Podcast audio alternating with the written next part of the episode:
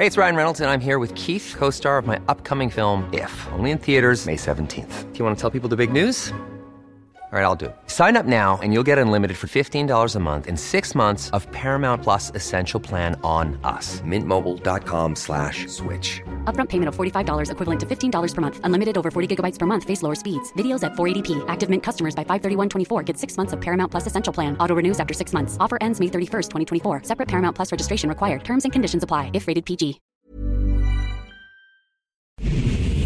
Ahora inicia A la Una con Salvador García Soto. A la una. Donde la información fluye, el análisis se explica y la radio te acompaña. A la una con Salvador García Soto.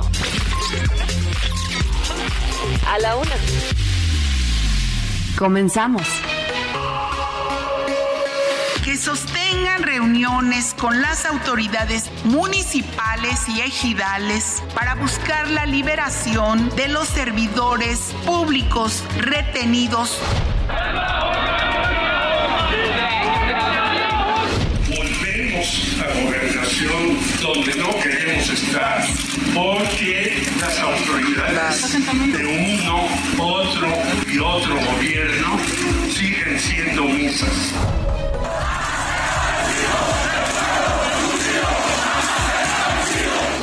El juez Álvaro Niño Cruz de San Bartolo Coyotepec, quien incluso está acusado ante la Judicatura Federal por otros casos de impunidad.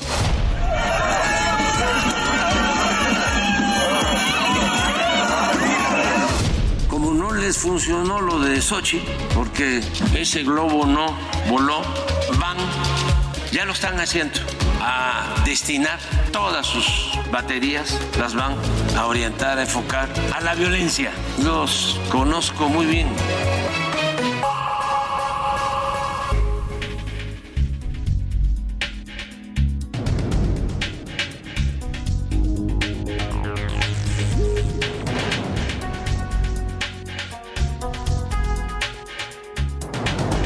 Ya es la una de la tarde en punto en el centro de la República. Los saludamos con mucho gusto. Estamos iniciando a esta hora del mediodía a la una este espacio informativo que hacemos para usted, como todos los días a esta hora del día, justo cuando el reloj marca la una de la tarde con dos minutos. Aquí estamos, listos, preparados para informarle, para entretenerle y también para acompañarle en esta parte de su día, en este martes 11 de julio del año 2023. Los saludamos con gusto, todo este equipo de profesionales que me acompaña y yo, su servidor Salvador García Soto, vamos a llevarle la mejor información, lo más importante, solo lo más importante de lo que haya ocurrido en la ciudad, en la República y en el mundo. Se lo voy a estar actualizando aquí en las siguientes dos horas en esta emisión informativa de la que usted siempre es una parte fundamental. Deseo que este día, este martes, vaya marchando bien para usted. 11 de julio ya, comenzamos la segunda decena del mes de julio. Deseo que vaya saliendo todo bien para usted, que sus pendientes, sus tareas,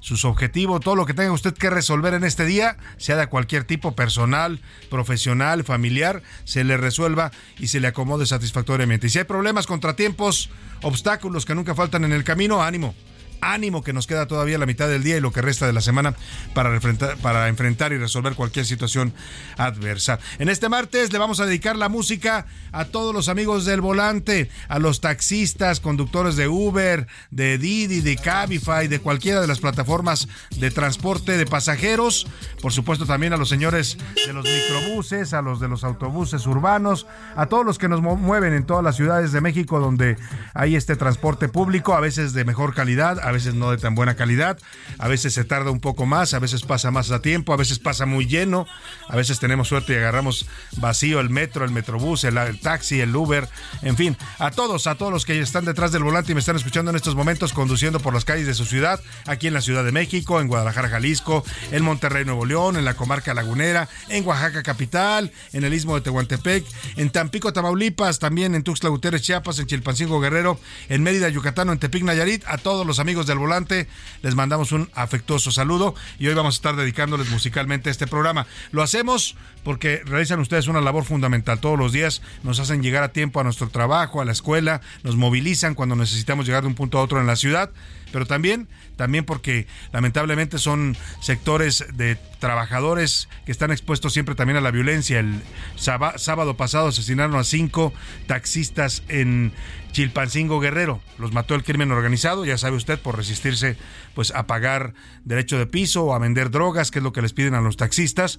Los asesinaron calcinándolos a varios de ellos. Así es que hoy también hablamos de la seguridad para el transporte de los que están detrás del volante, que siempre nos movilizan, pero también reclaman seguridad para ellos en las calles y avenidas de las ciudades donde laboran. La música va para ustedes en este en este martes aquí en A la Una. Y bueno, saludamos también a la gente que nos escucha al otro lado del río Bravo, allá en el territorio de la Unión Americana. Saludamos con gusto a la gente de McAllen y de Brownsville, Texas, en la frontera con México. Y luego, subiendo por el estado de la Estrella Solitaria, el estado de Texas, saludamos también a Huntsville y a San Antonio, que nos escuchan también a través de las frecuencias de Now Media Radio. Un poco más arriba en el mapa de los Estados Unidos está Illinois, la zona de los Grandes Lagos, ahí en Chicago, en Airville, Chicago. Saludamos a todos los que nos sintonizan también en el Heraldo Radio y en A la Una, a través de la frecuencia de Now Media Radio, a un ladito, a un ladito del mapa. Si usted revisa el mapa de Estados Unidos, a un ladito de Illinois está Iowa, y ahí nos sintonizan y nos escuchan en dos ciudades, en Cedar Rapids y en Independence, Iowa.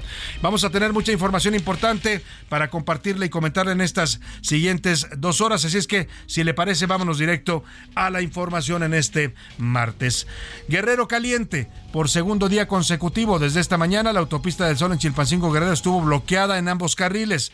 Mientras tanto, hace unos minutos acaban de liberar a 13 funcionarios del gobierno de estatal de Guerrero, algunos incluso federales. Eran cinco policías estatales, guardias nacionales y tres funcionarios del gobierno del estado, además de un gobierno federal, que estaban secuestrados desde ayer por los manifestantes en Guerrero. Esta turba de más de cinco mil personas procedentes de distintos pueblos de las montañas de Guerrero que llegaron hasta Chilpancingo y literalmente tomaron la ciudad, instauraron el caos, el miedo, la gente se encerró en sus casas, cerraron los negocios, cerraron el transporte, todas las actividades se suspendieron y eh, ayer fue pues un día de caos y de ingobernabilidad en Chilpancingo, la capital del estado de Guerrero. Hoy ya reaccionan las autoridades federales, dice el presidente que el narcotráfico está detrás de esta toma violenta ayer de la ciudad de Chilpancingo, eh, que ya están dialogando con los inconformes, en fin, vamos a hablarle del caos que sigue reinando todavía a estas alturas en el estado de Guerrero en general y en particular en su capital, la ciudad de Chilpancingo.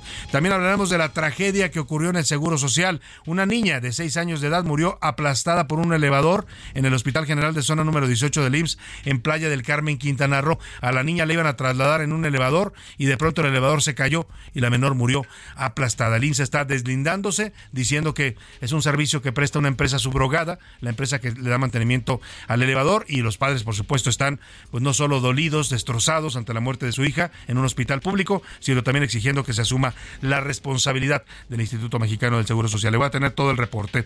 Y vacaciones de terror. En Nepal, autoridades confirmaron la muerte de seis personas que iban en un helicóptero. Se estrellaron muy cerca de la, del monte Everest. En la aeronave viajaban cinco mexicanos, todos integrantes de una familia. Era una pareja y sus tres hijos, además de un piloto nepalí que también perdió la vida. Vamos a platicar hoy con Adán Augusto López, aspirante a la coordinación general de la defensa de la 4T, o también a la campaña y a la eh, candidatura presidencial de Morena. Vamos a estar conversando con el exsecretario de Gobernación en este espacio para escuchar pues cómo va su proselitismo, cómo está viendo las cosas en el proceso interno de Morena. Y cálmate, Tlaloc. Anoche se registró una fuerte lluvia en el Valle de México, donde incluso la línea 1 del Metrobús tuvo que suspender sus operaciones ante el nivel de las aguas que estaban eh, cayendo desde el cielo. Pero en Estados Unidos también, en estados, perdóname, en estados más bien del norte del país y del occidente, como Baja California Sur, Nayarit y Jalisco y Colima, también hubo estragos causados por las lluvias en estas, en estas ciudades de la República. Le voy a tener todo el reporte. En la segunda hora le voy a platicar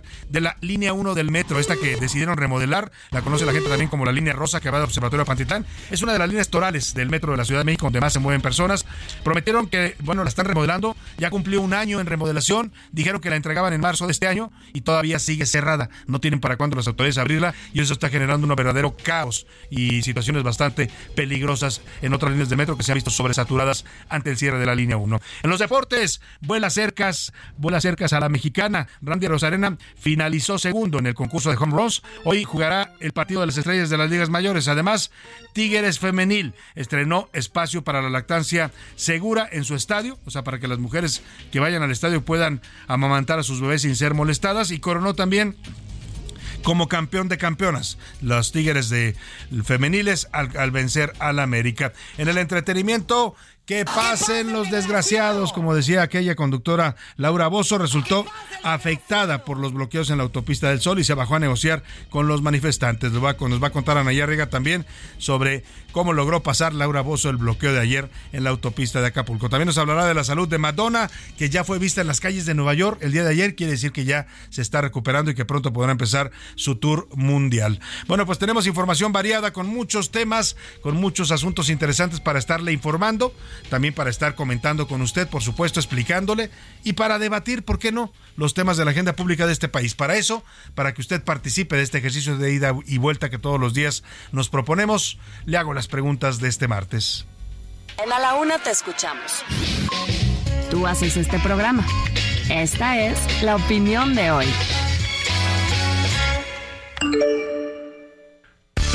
Y en las preguntas de este día le tengo temas interesantes para comentar, compartir, para que usted nos haga llegar sus puntos de vista. El primero de ellos tiene que ver con esta toma violenta, este caos de ingobernabilidad que ayer sufrió Chilpancingo, la capital del estado de Guerrero. Hordas de más de 5 mil personas procedentes de diversos municipios del estado llegaron hasta la capital y literalmente tomaron por la fuerza, con la violencia, el Palacio de Gobierno, donde despacha la gobernadora Evelyn Salgado, que por cierto brilló por su ausencia, nunca apareció.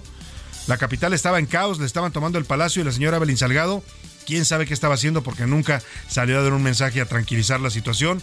Eh, también le tomaron el Congreso del Estado, secuestraron funcionarios que ya le decía estaban siendo liberados en este momento, le voy a tener reporte. También se robaron un carro tanque de la Policía Estatal, lo utilizaron para irrumpir violentamente en estas sedes del Poder Ejecutivo y del Poder Legislativo. La gente se encerró en sus casas, Chilpancingo era una ciudad ayer con miedo, desierta, con incertidumbre mientras la autoridad brillaba por su ausencia. Yo le quiero preguntar, el presidente hoy dice que todo tiene que ver con un tema del narcotráfico que está movilizando gente para afectar a su gobierno. Yo le pregunto, ¿usted cree que estas protestas se deben a o cuál es la causa? Le doy tres razones para que me eh, conteste. La primera es hartazgo del pueblo bueno. La segunda es orquestada, son movilizaciones orquestadas por el crimen organizado, como dice López Obrador. O de plano, esto es prueba del descontrol y desgobierno que vive buena parte de la República Mexicana. El segundo tema tiene que ver con esta pequeñita, esta niña de seis años de edad que la llevaron a ser atendida en un hospital del IMSS en Ciudad del Carmen, el hospital número 18 allá en Quintana Roo, en Playa del Carmen, perdóneme, no es Ciudad del Carmen, Ciudad del Carmen, Campeche, le mandamos saludos, esto es Playa del Carmen, allá en la Riviera Maya. El la pequeña iba a ser trasladada para un procedimiento médico, la subieron al elevador y justo cuando meten la camilla al elevador, el elevador se desploma y termina aplastando a la niña. Muere evidentemente en este accidente. El Instituto Mexicano del Seguro Social se está deslindando. Dice que lamenta mucho la muerte, pero que pues el elevador le da mantenimiento a una empresa subrogada, o sea, como diciendo no es problema de nosotros. Aquí el tema es que la familia está dolida, indignada y por supuesto, pues esto nos habla del estado en el que se encuentran los hospitales públicos, muy, muy, muy lejos de Dinamarca, como nos prometió el presidente López Obrador. ¿Usted eh, quién cree que es la responsabilidad en este caso? Doy tres opciones para que me responda. Del IMSS, que asuman su culpa y su responsabilidad y dicen a la familia. Desde la empresa contratista deben de responder ellos, la que da mantenimiento a los elevadores. O de plano, esto es una parte de la tragedia que estamos viviendo en la salud pública en México. El número para que nos marque 5518 41 51 99 es un número de WhatsApp, nos puede mandar mensajes de texto o de voz, usted decide cómo. Aquí lo que le garantizamos siempre es que su opinión contará y será escuchada siempre al aire. Y antes de irme a la información rápidamente le digo, tengo boletos, boletos para el fútbol femenil este sábado 15 de julio en el estadio de Ciudad Universitaria se enfrentan las Pumas contra el América en la Liga Femenil MX a las 12 del día y le voy a dar de una vez los boletos para que si usted quiere ir a ver este partido de la Liga Femenil, lo planee con tiempo y se organice. Vamos a dar, son tres pases dobles para la gente que se quiera ir al estadio de los Pumas este fin de semana. En un momento vale, doy la dinámica. Por lo pronto, por lo pronto nos vamos, nos vamos al resumen de noticias, porque esto, esto como el martes y como las lluvias, ya comenzaron. Precaución. La onda tropical número 11 sigue causando lluvias de muy fuertes a intensas, por lo que este martes se esperan en al menos ocho estados probabilidades de desarrollarse un ciclón tropical y la entrada de la onda tropical número 12. Tras las rejas. El expresidente del Tribunal Superior de Justicia de Tabasco, Jorge Priego Solís, fue detenido por la Fiscalía del Estado por el delito de ejercicio ilícito del servicio público. Advertencia. La cooperación y el desarrollo económicos advirtió que el 27% de los empleos actuales están en peligro con la llegada de la inteligencia artificial. Carísimo. La Alianza Nacional de Pequeños Comerciantes advirtió que los costos de graduación para jóvenes que concluyen algún ciclo escolar este verano aumentó en 45% en comparación con 2022. Calor mortal. Más de 61 mil personas fallecieron por el calor en Europa el verano pasado, según un vasto estudio publicado el lunes en Nature Medicine.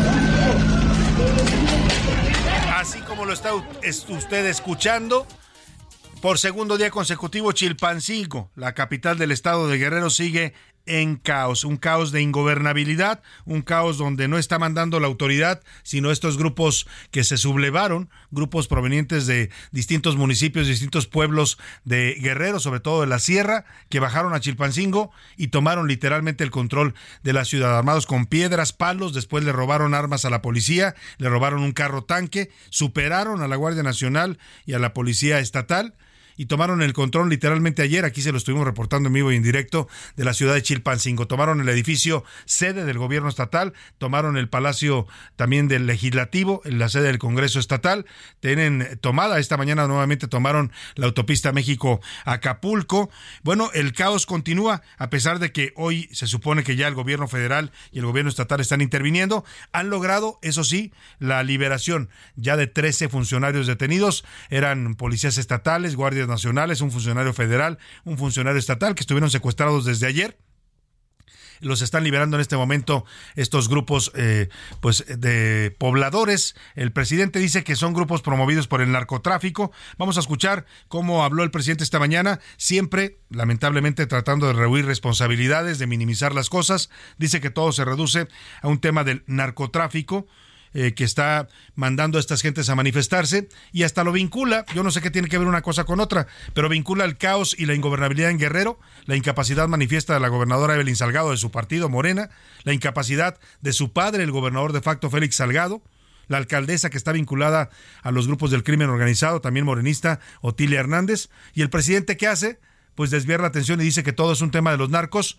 pero también de los conservadores que como no les funcionó Xochil Gálvez, dice el presidente, ahora están promoviendo la violencia. Escuche usted cómo explica el presidente una crisis terrible. Lo que sucedió ayer en Chilpancingo se compara a lo que pasó en el Culiacanazo de aquel 17, perdóname, aquel 17 de octubre de 2019 se compara porque le tomaron prácticamente una ciudad. Si fue el crimen organizado, el narco, como dice el presidente, pues qué grave porque la autoridad está supeditada y doblada por los narcos. Escuche usted cómo justifica el presidente el caos que ya por segundo día consecutivo vive hoy la ciudad de Chilpancingo. Como no les funcionó lo de Sochi, porque ese globo no voló, van, ya lo están haciendo, a destinar todas sus baterías, las van a orientar, a enfocar a la violencia. Escuchemos al presidente. No, el presidente dijo que no quería rehenes. Vamos a poner ese audio, por favor. Nosotros no vamos a ser rehenes de nadie y que no estén pensando también que somos represores como eran los de antes. No, no hay tortura en este gobierno, no hay masacres, no hay desapariciones. Pues no, no hay masacres, no hay desapariciones, no está pasando lo que está pasando en Chiapas, todo es su imaginación, dice el presidente López Obrador, y todo es culpa, ya sabe, de los conservadores, de Claudio X González, de Felipe Calderón. Él no tiene ninguna responsabilidad. Le tomaron una capital estatal sitiaron a la ciudad, eh, tomaron los edificios del gobierno, a la gente la mandaron a sus casas asustada, pero el presidente dice que no, pasa nada. Vamos con nuestro corresponsal Carlos Navarrete, que está siguiendo desde ayer esta cobertura delicada por la situación tan tensa que se ha vivido en Chilpancingo y nos cuenta de esta liberación de los rehenes que tuvieron durante casi 24 horas estos grupos sublevados. Te saludo, Carlos Navarrete, allá en Chilpancingo. Buenas tardes. Salvador, buenas tardes. Efectivamente, justo en este momento acaba de ser liberada la autopista del Sol y también fueron entregados los tres servidores públicos que habían sido retenidos el día de ayer por pobladores de cinco municipios del estado que rompieron en la capital.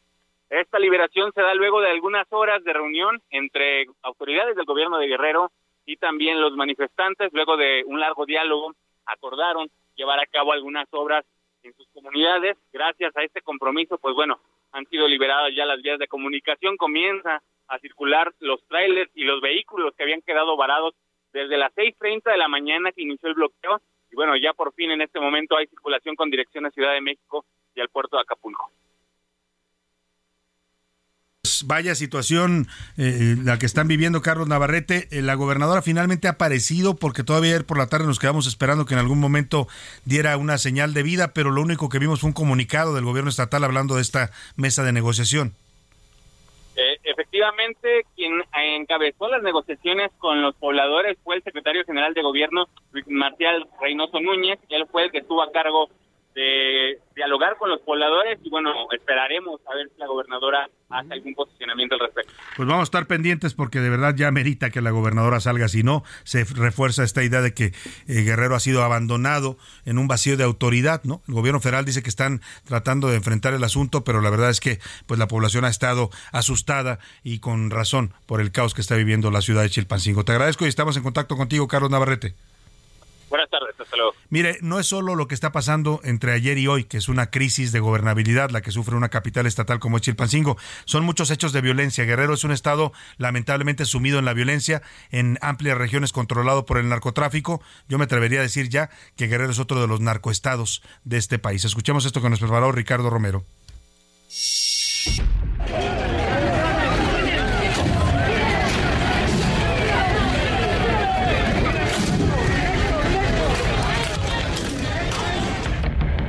En Guerrero, la disputa por la capital del estado entre las organizaciones criminales de los ardillos y los tlacos ha desatado una nueva ola de violencia que no da tregua a los pobladores de la entidad. El hallazgo de siete cadáveres en el barrio de San Mateo, Chilpancingo, el pasado 24 de julio, un mensaje dirigido a la alcaldesa Norma Otilia Hernández Martínez, acompañado de cinco cabezas humanas, y días después, la filtración de imágenes que mostraban a la regidora reunida con el líder de los ardillos, Celso Ortega, detonaron este fin de semana una serie de altercados que dejaron nueve unidades incendiadas pertenecientes al transporte público de las comunidades de Petaquillas, Chilapa y Mochitlán y al menos cinco taxistas asesinados. La violencia desató miedo y provocó calles vacías, comercios abiertos sin clientes, interrupciones en el servicio de transporte público y suspensión de clases. Nuevamente, la tarde de este lunes, pobladores de los municipios de Huechultenango, Mochitlán y la comunidad de Petaquillas bloquearon un tramo de la autopista del Sol. Los inconformes indicaron que tras reunirse con el secretario general de gobierno, Ludwig Reynoso Núñez, no se logró ningún acuerdo, por lo que decidieron continuar con el bloqueo.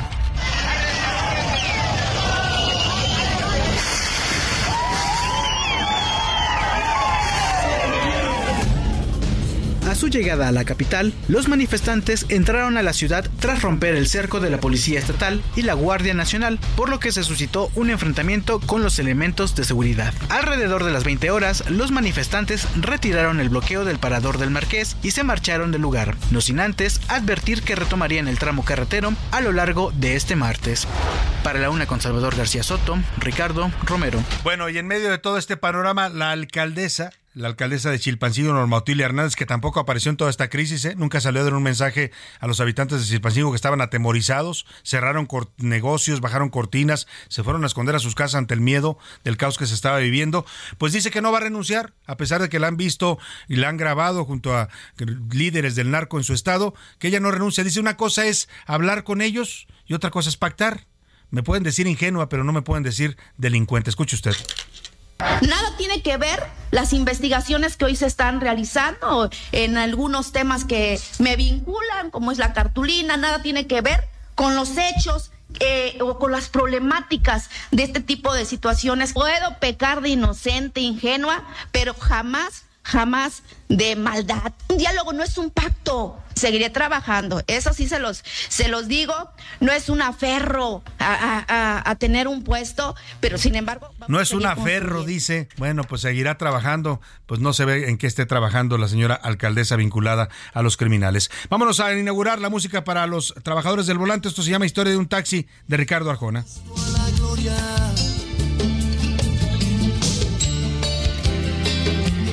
Lágrima negra rodaba en su mejilla. Mientras que el retrovisor decía ve qué pantorrillas. Yo vi un poco más. En un momento regresamos. Ya estamos de vuelta en A la Una con Salvador García Soto. Tu compañía diaria al mediodía. Toma un minuto y piensa en tu momento favorito. El nacimiento de tu primer hijo o su primer cumpleaños. Ahora piensa en las empresas y en los empleos que hay detrás. El de Ana que trabaja en la empresa donde hacen los biberones. El de Carlos que hace los pasteles. Empresarios y colaboradores trabajamos para que a todos nos vaya mejor. CIRT, Radio y Televisión Mexicanas. Voz de las empresas. Consejo de la Comunicación. La rima de Valdés. ¿O de Valdés la rima? Se está reventando el cielo en casi todo el país, se nos ahoga el maíz y nos pone en desconsuelo, andan cancelando vuelos y lo que digo es muy cierto, porque allá en el aeropuerto una pista se inundó, varias horas se atrasó y hace días era un desierto. Entre lluvias y sequías, no más para los desastres, no la pegamos y lastres peores tienen cual porfías pero tú, ¿qué opinarías de ver calles como ríos y peligrando tus críos con riesgo de ser ahogados? Hay que estar muy enojados porque esto es un desvarío. El cambio sí es una neta y es un asunto mundial, pero acá en lo nacional, que ya no nos vean la jeta, tengamos mejor la meta de políticas y fondos para desastres, pues hondos son los problemas sin lana Pregunten por la mañana, por lana y por el trasfondo. El origen del taxi se remonta al alquiler de carruajes tirados por caballos, los cuales comenzaron a operar tanto en París como en Londres a principios del siglo XVII. El primer servicio de coche de alquiler público documentado ocurrió en Londres en 1605 y posteriormente fue en París donde se equiparon los primeros taxímetros a partir del año 1898.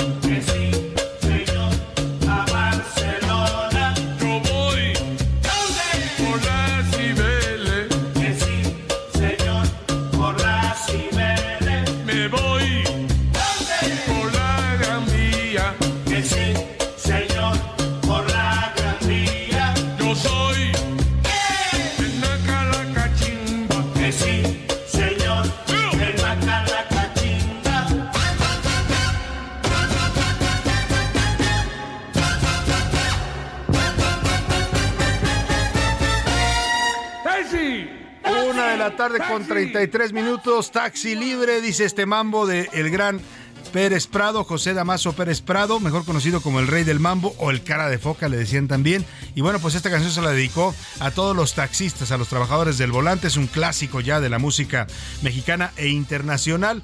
En 1950 creó esta canción Pérez Prado para los taxistas de la Ciudad de México, que entonces traían unos taxis que eran como con triangulitos, pues les decían los como caimanes, les llamaban entonces la gente porque tenían estos triangulitos eh, y eran de color eh, verde. Bueno, pues estamos eh, recordando y homenajeando a todos los taxistas y operadores del volante que trabajan también en plataformas de transporte de pasajeros. A todos les mandamos un abrazo, conductores de autobuses, de microbuses, de todo lo que se mueva y mueva a personas en las ciudades. Los estamos homenajeando. Escuchemos un poco más del gran Pérez Prado.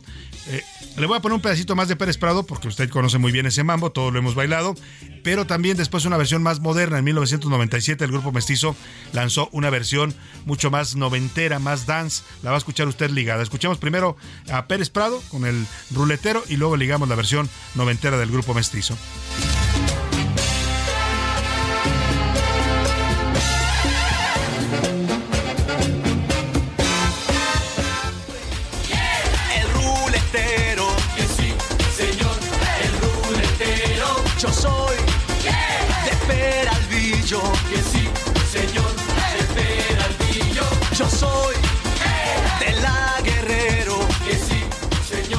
Las dos versiones. Usted decidirá cuál le gusta más, si la original, la clásica de Mambo o esta de los años 90 del grupo Mestizo. Por lo pronto, vámonos a más información en este, en este martes y vamos a escuchar para seguir con el tema de Guerrero.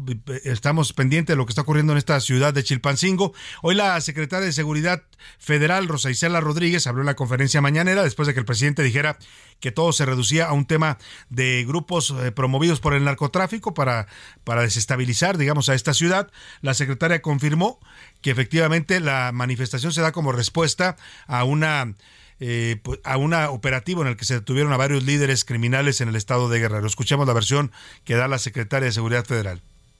Movilizaron para exigir la liberación de estas dos personas pertenecientes a una organización delictiva conocida como Los Ardillos, señalada también por la comisión de diversos delitos del fuero común y federal. Y se dio la instrucción de no caer en provocaciones porque también se tiene conocimiento de que había mucha gente obligada a manifestarse, porque la directriz es clara de no enfrentar la violencia con más violencia. Pues la directriz es clara, dice la secretaria, pero lo que parece arrojarnos esta directriz a los mexicanos es que el gobierno cede, cede ante estos grupos criminales, porque ayer por toda la tarde, durante el día y la tarde, dominaron completamente esta ciudad capital y el gobierno no hizo nada hasta eh, ya entrada la tarde pusieron una mesa de negociación, pero estos señores hicieron lo que quisieron, iban y venían por la ciudad como pues como Pedro por su casa, tenían el control de la ley, tenían el control de la ciudad y dice la secretaria que eso es pues para no combatir la violencia con la violencia. Entonces, ¿cómo la van a combatir? El tema es que estamos viviendo situaciones realmente caóticas y extremas, en este caso en Guerrero, pero también en otros estados de la República. Oiga, ¿se acuerda usted de esta canción?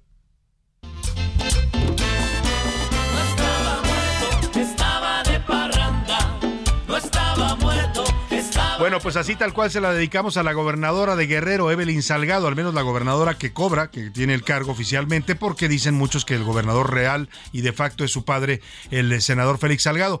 Apareció después de 24 horas de todo el caos que le hemos descrito desde ayer y hoy en el que está viviendo la ciudad capital de Chilpancingo, de que le tomaron la sede del Palacio de Gobierno donde ella despacha, pues aparece 24 horas después y no lo hizo presencialmente. Apareció virtualmente a través de su cuenta de Twitter. La gobernadora de Guerrero, ha dicho sobre todo este caos que está viviendo la capital de su estado, que la política de diálogo se distingue a este gobierno. Sin represión y confrontación logramos liberar a 13 servidores públicos retenidos, a quienes ya se brinda atención médica para garantizar su buen estado físico.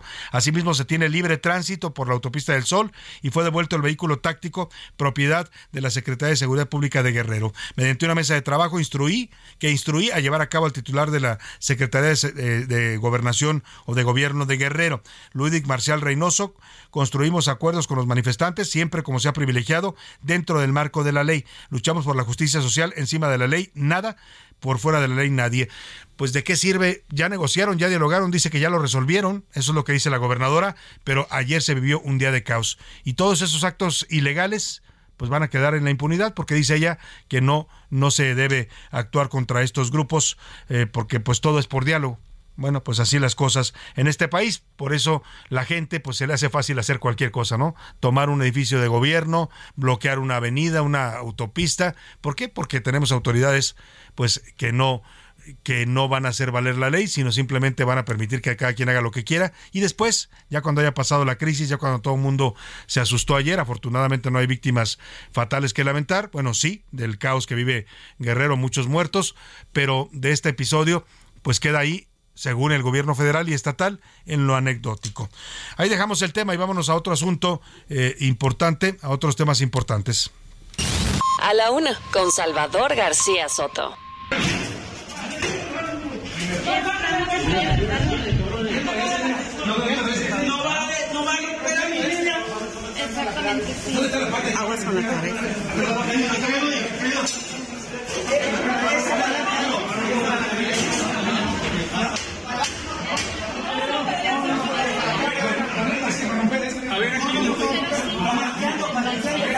Lo que está usted escuchando es lo que ocurre en un video que le voy a compartir en redes sociales. Vamos a tratar de no hacerlo tan fuerte porque las imágenes son bastante duras y fuertes, dolorosas. Es lo que pasó en este hospital regional número 18 de Playa del Carmen, Quintana Roo. El día de ayer, eh, bueno, a la medianoche de este lunes, de hecho, eh, una menor de edad eh, una menor de seis años, una niña de seis años que había sido hospitalizada en este nosocomio del IMSS, pues fue atrapada por un elevador. Lo que usted escuchaba eran los gritos de la madre diciendo, cuidado, me vas a romper a mi niña, porque estaban tratando de manobrar, el elevador se cayó justo cuando meten la camilla con la niña y ella queda atrapada eh, y aplastada por este elevador. La pequeña finalmente perdió la vida, esto es una tragedia ocurrida en un hospital público, evidentemente ante un problema de mantenimiento de los elevadores. Vamos con Fernanda Duque, nuestra corresponsal en Quintana Roo, para que nos cuente esta tragedia que ha conmocionado allá en Playa del Carmen, Quintana Roo. Te saludo, Fernanda, buenas tardes. Hola Salvador, te comento que una menor de 6 años perdió la vida mientras era atendida en el Hospital General de Zona número 18 del IMSS en Playa del Carmen. La niña había acudido a realizarse unos exámenes, pero cuando era trasladada en camilla, el elevador se accionó dejándola prensada. Pese a que el personal de salud intentó liberarla, la pequeña falleció debido al traumatismo. A través de un comunicado, el IMSS informó que el mantenimiento de los elevadores se encuentra concesionado a una empresa externa y aseguró que cooperarán con las autoridades en la investigación del caso. Asimismo, se indicó que se está dando atención y acompañamiento a la familia de la menor. Esa es la información hasta el momento. Pues es parte de lo que está ocurriendo allá en, Quintana Roo. Eh, el, IMSS, el IMSS Quintana Roo ya emitió un comunicado. Se lo voy a leer y usted me dice lo que le parece a mí. De entrada me parece un comunicado insensible, porque sí reconoce la tragedia, sí lamenta la muerte de la niña, pero termina echándole la culpa a una empresa externa. Dice, ah, es que los elevadores están subrogados su servicio, son responsabilidad de una, de una empresa externa. O sea, ¿cómo? Entonces eso ya le exime de responsabilidad al IMSS. Bueno, escucha lo que dice en su comunicado el Instituto Mexicano del Seguro Social. Dice que lamenta y expresa sus más sinceras condolencias por el fallecimiento de esta menor de edad. Se brindó y garantizó acompañamiento integral a la familia desde el primer momento.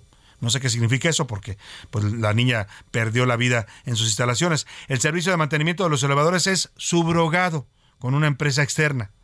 Por su parte, la Fiscalía de Carrer de Quintana Roo confirmó que ya hay una investigación oficial en curso y en su cuenta de redes sociales publicó, bueno, la Fiscalía informa que abrió una carpeta de investigación tras la muerte de una niña prensada en el elevador de la clínica del IMSS en el municipio de Solidaridad. En este suceso, una persona del sexo masculino quedó en calidad de detenida en tanto se determinan las causas de los hechos que provocaron este lamentable deceso. Ahí está la tragedia y es una de las preguntas que hoy le formulé. ¿Usted de quién crees que es responsabilidad? Porque el IMSS dice, pues yo lo siento mucho, me da mucha pena la niña, pobrecita, pero todo es responsabilidad de la empresa externa que le da mantenimiento a los elevadores. ¿Qué dice usted? Es una de las preguntas que le formulé el día de hoy.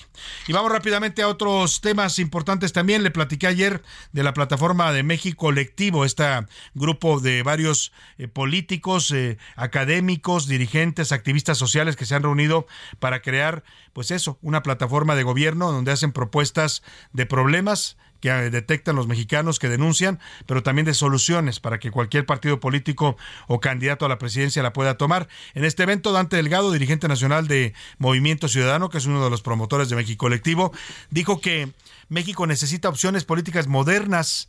Comentó que para su partido, para que su partido apoyara una eventual candidatura presidencial con Xochitl Gálvez, la postulación debería ser resultado de un proceso democrático. O sea, Dante no descarta ¿eh? que, que, MC pueda apoyar a Xochitl Gálvez y habla de un proceso democrático para que eso pueda ocurrir. Escuche.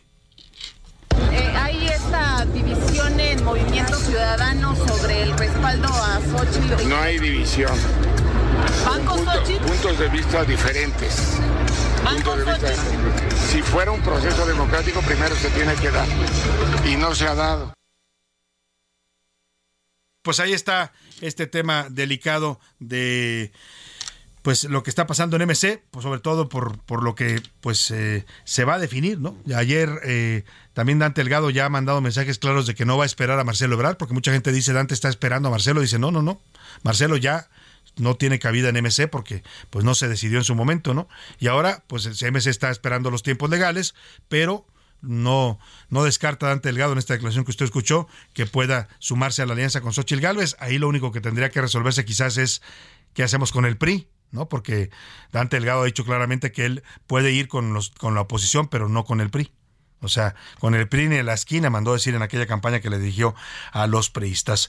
Oiga, y vámonos a las lluvias. Vaya manera de llover en la Ciudad de México. Ayer se vinieron auténticas tormentas que dejaron afectaciones en la capital y en varios municipios conurbados del Estado de México, Naucalpan, Ecatepec. Vamos con Leticia Ríos a esta zona conurbada mexiquense que nos eh, platica las afectaciones que están registrando por las fuertes lluvias. Leticia, te saludo. Buenas tardes.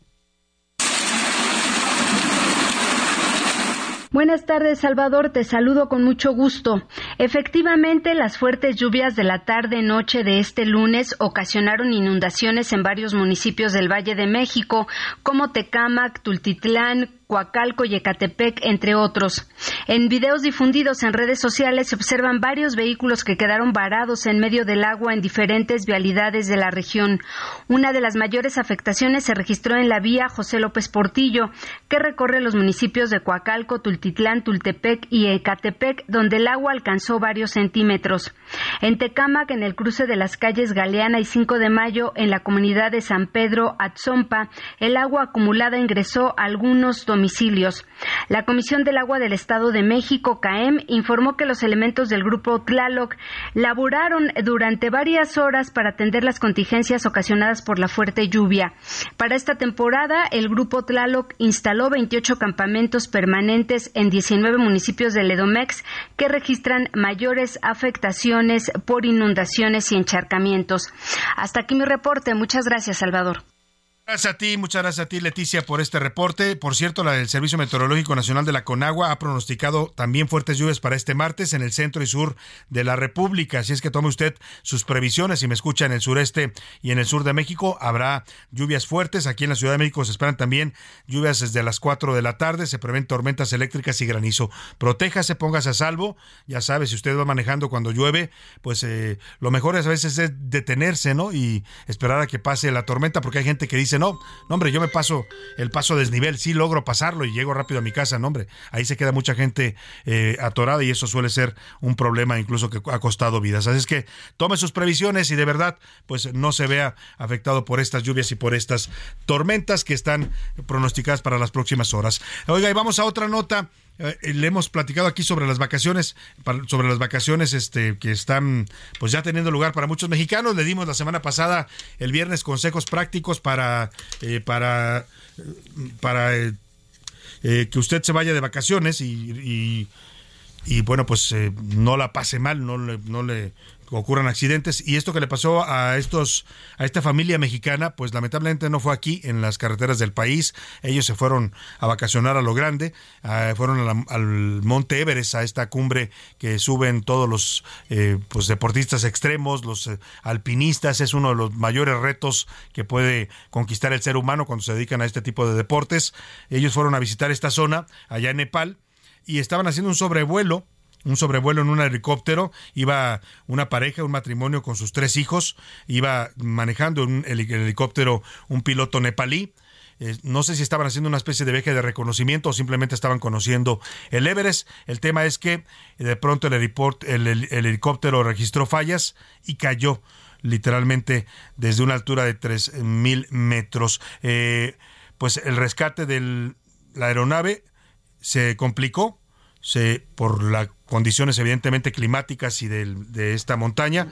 Finalmente fueron rescatados en la familia de mexicanos y fueron los cuerpos llevados a Katmandú para realizarle la autopsia. La agencia de noticias EFE informó que pues ya los cuerpos se encuentran en este momento en Katmandú, los cuerpos de esta familia de mexicanos. Vamos con Fasti de Freitas que nos cuenta este pues estas vacaciones de muerte que tuvo esta familia mexicana en Nepal. Buenas tardes, Salvador. Cinco turistas mexicanos y un piloto nepalí murieron tras estrellarse su helicóptero en el que viajaban en los alrededores del monte Everest, en Nepal. El helicóptero pertenecía a la compañía Manang Air y las víctimas ya fueron identificadas como Sibi Gurung, piloto del helicóptero, nepalí, Cifuentes G. Fernando, mexicano, González Abric, mexicana, González Olacio Luz, mexicana, Cifuentes G. María José, mexicana y Rincón Ismael, mexicano. El helicóptero salió cerca de las 10 de la mañana con cinco minutos hora local desde Surque, pero perdieron contacto con él minutos después de su despegue. Debido a las condiciones climáticas, los rescatistas no pudieron llegar por aire al lugar del accidente, por lo que el rescate de los seis cuerpos se realizó de forma terrestre. Los restos ya llegaron a Katmandú, la capital del país. La Embajada de México en la India está en continua comunicación y en coordinación con las autoridades de Nepal. Hasta aquí la información. Muchas gracias. Pues ahí está lo que ocurrió en esta tragedia. Sobre lo ocurrido allá en Nepal, la Cancillería mexicana señaló en un, comunicado que la Embajada de México en la India se está manteniendo en contacto con las autoridades locales para realizar acciones de asistencia y protección consular. También expresó sus condolencias a esta familia de mexicanos que lamentablemente perdieron la vida en este viaje. La Secretaría de Turismo también está en coordinación con la Cancillería en Nepal para pues poder repatriar los cuerpos de esta familia. Descansen en paz todos ellos mexicanos que perdieron la vida. Vamos rápidamente a información de último momento con José Luis Sánchez. Último minuto en A la Una, con Salvador García Soto. José Luis Sánchez, ¿qué nos tienes? Salvador, buenas tardes. Hablando del calor y del tema de verano, Salvador, bueno, pues acaba de haber un corte de caja a nivel mundial y por primera vez en la historia eh, se, se está reportando una cifra de 61 mil personas que fallecieron en el 2022 solamente por el tema de calor en Europa, Salvador.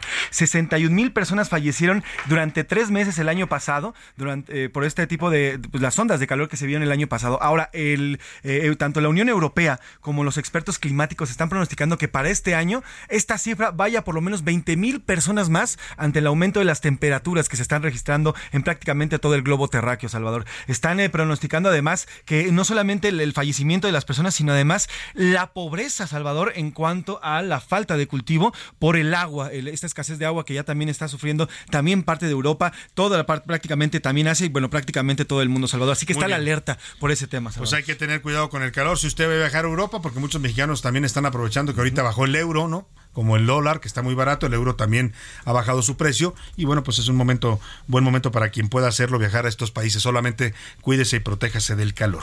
Y vámonos a los deportes, hablando de calor, ya anda por aquí el señor Oscar Mota. Los deportes en A la Una con Oscar Mota. Oscar Mota, bienvenido. Mi querido Salvador García Soto, amigas y amigos, hoy un gran día para ganar noticias importantes. A ver, por supuesto, el cubano más mexicano, Randy Arozarena, quedó segundo en este famoso concurso de home runs previo a lo que será el juego de estrellas, por supuesto, de las mayores que se disputa el día de hoy. Randy Arozarena, querido Salvador, amigos, es el único representante de la bandera mexicana. Lo hemos platicado muchas veces su historia, se naturaliza eh, por el cariño y por la oportunidad que obviamente se le dio aquí en México. Y el día de ayer eh, disputó tres rondas. Primero conectó 24 hornos, posteriormente 35 y en la final cuando se enfrenta al dominicado Vladimir Guerrero Jr. se quedó solamente a tres jonrones de ganarlo. Vladimir hizo 25, a Rosarena hizo 23 y bueno, con esto pues viene una buena, una buena participación. Escuchamos brevemente un poco de lo que comentó Randy Rosarena durante este, este concurso de jonrones. Hola mi gente, estamos activos, estamos en la gran final, estamos en la última ronda. Bendiciones.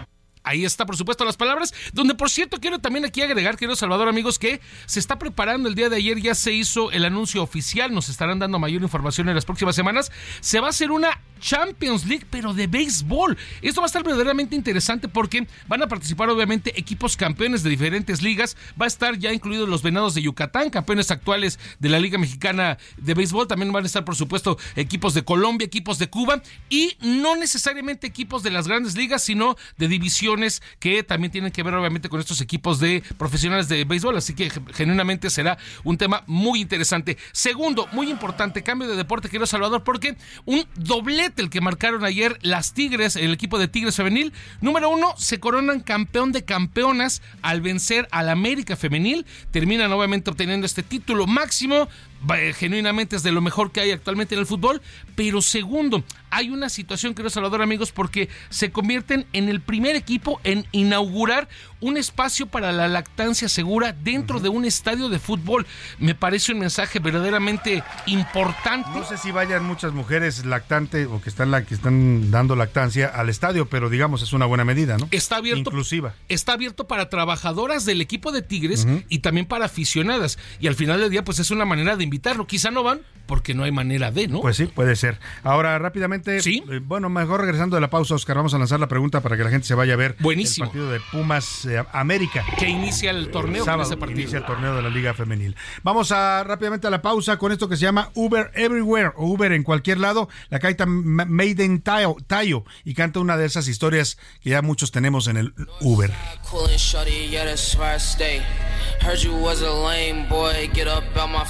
And my ex keep calling sweater, she be in the way. And I need a thick red bone, shorty wild late. Bad bit in LA, tell me that she make the trip. Shorty bad as hell, yeah. With them college lips, Uber every fucking where. Pre rolls in my VIP, Canada. En un momento regresamos. A la una. Donde la información fluye, el análisis se explica y la radio te acompaña. A la una, con Salvador García Soto. A la una. Comenzamos. Qué bien te veías en tu boda, ma. Ya casi 30 años. Deberían irse de vacaciones a celebrar. Uy, mija, con qué ojos. Fonacot te presta hasta cuatro meses de sueldo, con el interés más bajo, en efectivo y directo a tu cuenta en 24 horas. Fonacot está conmigo. Gobierno de México. A nivel mundial, Uber es una de las principales empresas proveedoras del servicio de transporte por aplicación. La compañía se fundó en San Francisco, California, en marzo del 2009 con el nombre Uber Cab. Fue creada por Travis Kalanick y por Garrett Camp, fundador de Stubble Open. Actualmente tiene presencia en más de 900 áreas metropolitanas en todo el mundo. Llegó a Latinoamérica en 2013 y desde su inicio ha sido catalogada como competencia desleal por el sector taxista.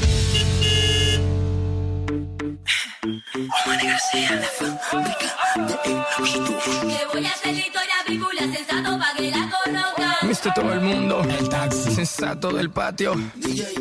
Queremos darle una bienvenida a todas las mujeres que hacen vino por todo el mundo. Yo la conocí en un taxi, en camino al club. Yo la conocí en un taxi, en camino al club. Me lo paró el taxi. Me lo paró el taxi. Me lo paró el taxi. Me lo paró.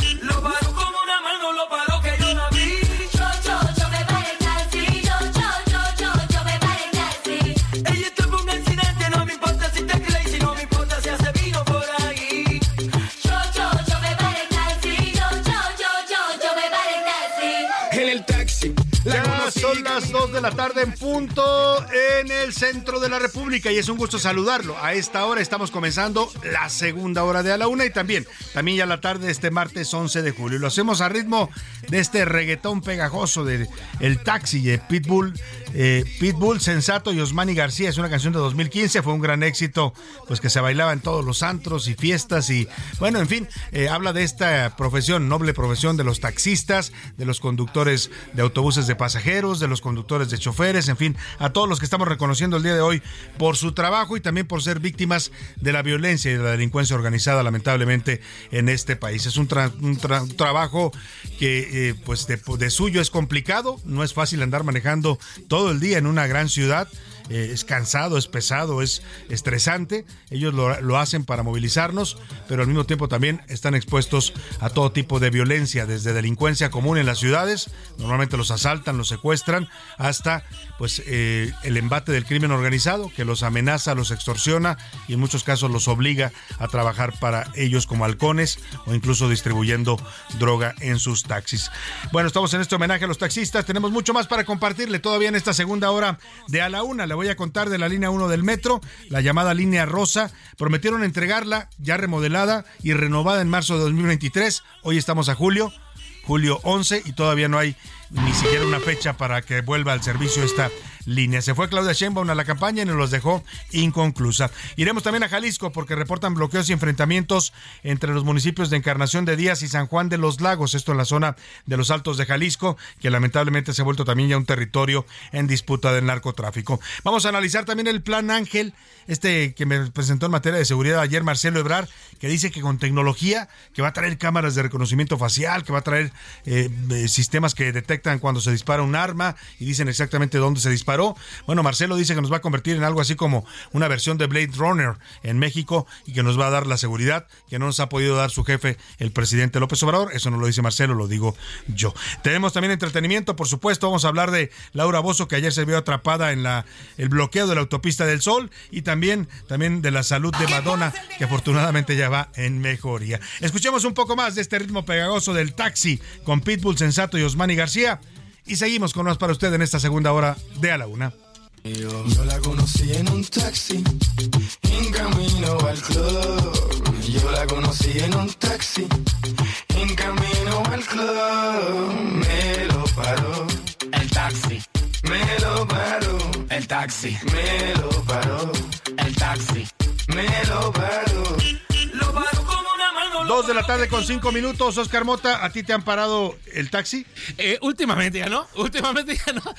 Trato de tener saldo en la sea, aplicación. En algún momento sí te paraban el taxi en la Ah, calle. o, o de plano no quería ni siquiera, Bueno. ¿no? Entonces. Le, le pedí a Oscar Mota que se quedara rápidamente porque antes de ir a escuchar sus comentarios y opiniones, ya andan por aquí en la mesa Laura Mendiola y José Luis Sánchez. Le quiero pedir a Oscar Mota que me ayude a hacer la pregunta para que nuestro público se vaya a ver este partido el próximo sábado. Estadio de Ciudad Universitaria. Se enfrentan las Pumas de- contra el América en la Liga Femenil MX. Creo que es incluso el arranque de la liga, ¿no? Está iniciando el torneo de apertura de la Liga Femenil. Pumas que busca, querido Salvador, pues salir de este noveno lugar en el que quedó el año pasado. Así que, pues qué mejor que enfrentar al América. Se antojan verdaderamente un, un buen partido. duelo, ¿no? Así un buen es. partido. La pregunta para que se vaya usted a ver este partido el sábado a las 12 de Ciudad Universitaria es... ¿Cuál es el nombre de la competencia en la que están participando Pumas, América y die- eh, 16 equipos más? O sea, en ¿cómo este- se llama la Liga de Mujeres en México? Completamente. De fútbol así. de mujeres. ¿Cómo se llama la liga? El ¿Cómo se nombre oficial, ojo, el nombre oficial con todo y la marca de banco que trae incluida. Es ¿eh? correcto, querido Salvador. Mándenoslo al 5518 41 51 99 y se va usted a ver este partido el próximo sábado en Ciudad Universitaria. Gracias, Oscar. Mota. Continuamos. Vámonos rápidamente ahora sí a saludar a Laura Mendiola y a José Luis Sánchez. ¿Cómo estás, Laura? Bienvenida. Salvador, un gusto y frío saludo les doy a todos los ¿Por que qué nos frío? escuchan. Sí, ¿Tienes hace frío? sí. Laura- Aquí en la cabina tenemos mal Bueno, el aquí hace un poco de frío, sí. José Luis y yo, que estamos diciendo, hace frío, hace frío. Es que ya empieza la época más, un poco más del, del clima de la Ciudad de México, ¿no? Que es un clima frío, calor, frío, calor. O sea, en el día podemos tener las dos cosas. Que yo además amo este, este, este, este, clima. este clima, la verdad, ¿no? Ahorita me va a patear del asiento aquí José Luis va a decir, cállate, yo soy Team Calor. Pero la verdad, contentos de estar aquí, contentos de llevarles toda la información, lo que se está generando en las últimas Claro. horas. Y bueno, pues dispuesta pues ya a leer y a dar voz a nuestras, Nuestra comunidad, Twitter. En un momento más vamos a a ver qué dicen nuestros tuiteros ahí en arroba ese García Soto. Y por lo pronto saludo también a José Luis Sánchez. Bienvenido, José Luis. Salvador García Soto, ¿cómo estás, mi querida Lau? Sí, mira, hasta se me arrejuntó aquí, Laura, si nos pueden ver aquí en la cabina, se me arrejuntó del Sí, frío se que puso está de este haciendo. lado ahora, Laura. Está haciendo mucho frío. Bueno, yo en lo personal saben que soy Sí. Team Calor, si tengo mucho frío, pero bueno, y además yo no disfruto estos días, Salvador. La verdad es que a mí, eso de la lluvia y todo, a mí Híjole, es yo que- no me gusta, pero bueno, es necesaria, eso sí. es necesaria, Es vital. es sí, parte sí, sí, del ciclo de la vida, pero vaya que sí, a veces es inoportuna, ¿no? Si andas en la calle y no traes paraguas o te agarra el chubasco es una lata ir corriendo por la calle y luego, y luego, oye, en las avenidas que pasan estos desgraciados en sus carros. Les vale. Y les vale gorro que ves gente parada y les avientan el agua. Bueno, hasta los motociclistas les toca, los ciclistas que A todo pasan en mundo coche. te salpican y- y... a veces el agua es agua bastante Sí. puerquita, ¿no? Entonces, Y sí, un llamado, Salvador, a los, a los que manejamos para que respetemos a los sí. transeúntes. O sea, y bajen la velocidad cuando ve que hay un encharcamiento porque pues, hay gente que está parada esperando el camión o que va caminando en la banqueta y no se vale que de pronto la dejes toda salpicada, ¿no? bañada. o que los dejen pasar, que se dan el paso. La gente va a sus yo lugares. veo, o sea, yo veo cuando está hay una tormenta, los carros no se paran y la gente parada esperando que les des el o pase. sea, Dejen pasar a los peatones, ellos van buenos. más desprotegidos de la lluvia. Exactamente. En fin, bueno. a cuidarse de la lluvia. Por lo pronto llegó el momento de lanzar en este espacio la pregunta. ¿Qué dice el público? Y hay bastantes comentarios, Salvador, y nos dice por acá, buenas tardes, eh, soy Juan Pedro desde Torreón. En cuanto a la tragedia de la niña en el IMSS, esto es parte de la deficiencia de los hospitales en México, donde López Obrador ni siquiera se da una vuelta para ver cómo están. Sus prioridades son otras, como inaugurar a medias la- algunas obras o meterse con sus Andar corcholatas a la presidencia. Con el vagón del vagoncito del tren, ¿no? En vez de ver cómo está la situación en los hospitales, esto que pasó es una tragedia, oiga, es una tragedia que pudo evitarse si hubiera un mantenimiento adecuado a los hospitales, ¿no? Y yo no sé, nuestro público nos dirá, ahora estamos escuchando sus respuestas, esto de que el IMSS diga, el servicio del, elevador es una empresa subrogada y tú eres el responsable, o sea, tú, ¿no? la instalación es tuya, ¿no? Es como si viene alguien aquí en la cabina y yo le digo, ah, perdóneme, es que aquí los que se hacen cargo de la cabina es otra gente, pues si viene invitado conmigo yo asumo la responsabilidad, ¿no? Claro. Pero bueno. Eh, bueno, y además la pregunta es, si esto pasara en otro país, Salvador, ¿qué hubiera pasado? ¿Qué acciones habrían tomado si esto hubiera pasado en otro país? Ya estuvieran detenidos los funcionarios, ¿no? Uf, me dice, buenas tardes Salvador, respecto a la pequeña que falleció, es realmente triste y todo el resultado es de la mala administración de los recursos o nulos recursos que están inyectándose a los hospitales, ya que es verdad que la empresa contratada debe de dar el servicio, pero si no hay dinero para pagar ese servicio o ese mantenimiento, pues ¿cómo se hace? Entonces el IMSS es el principal responsable de lo ocurrido. Saludos, nos dice la señora Muchos Fabiana. saludos para usted también. Yo ya me senté en Dinamarca. Ya te sentías en Dinamarca, me pero yo no sé de dónde, de verdad a veces preocupan ese tipo de expresiones del presidente porque insisten que nos va a dejar un sistema de salud como el de Dinamarca y dices, pues ¿dónde? A menos que vayamos a ir a Dinamarca, esquina con... Dinamarca. Esquina con Londres, aquí en la colonia Juárez, ¿no? Esquina La con caos, La zona rosa. Nos dice por acá, saludos Salvador, a nosotros que no nos olvides, yo manejo un visitaxi, un saludo Ah. de Pinky Cruz desde la hermana República de Catepec. también, por supuesto, los visitaxis están incluidos, que ahora son una modalidad de transporte muy sí, sí. utilizada en varias ciudades de México, ¿eh? Los y aquí en algunas colonias también. También aquí en el centro todavía. Ahora ya hay La visitaxis Rubio, incluso ejemplo. motorizados, ¿no? Les ponen un motorcito y ya van con la gente. Pues le mandamos saludo a todos los conductores también de visitaxis, cómo no. Yo que hablaba hace rato, Salvador, de los, de los famosos cocodrilo, que eran estos, ¿Te estos taxistas, sí, estos taxis. Son Digo, no me tocaron, pero los sí 50, llegaron. No, sí, bueno, claro. las películas Sí, yo sí, los sí. veía tampoco. José Luis, espérame, yo tampoco los conocí, pero. Bueno, bueno, ya vio. Ya, ya, ya Pero te bueno, balconeaste. Por supuesto que no los conozco del cine mexicano porque ¿Qué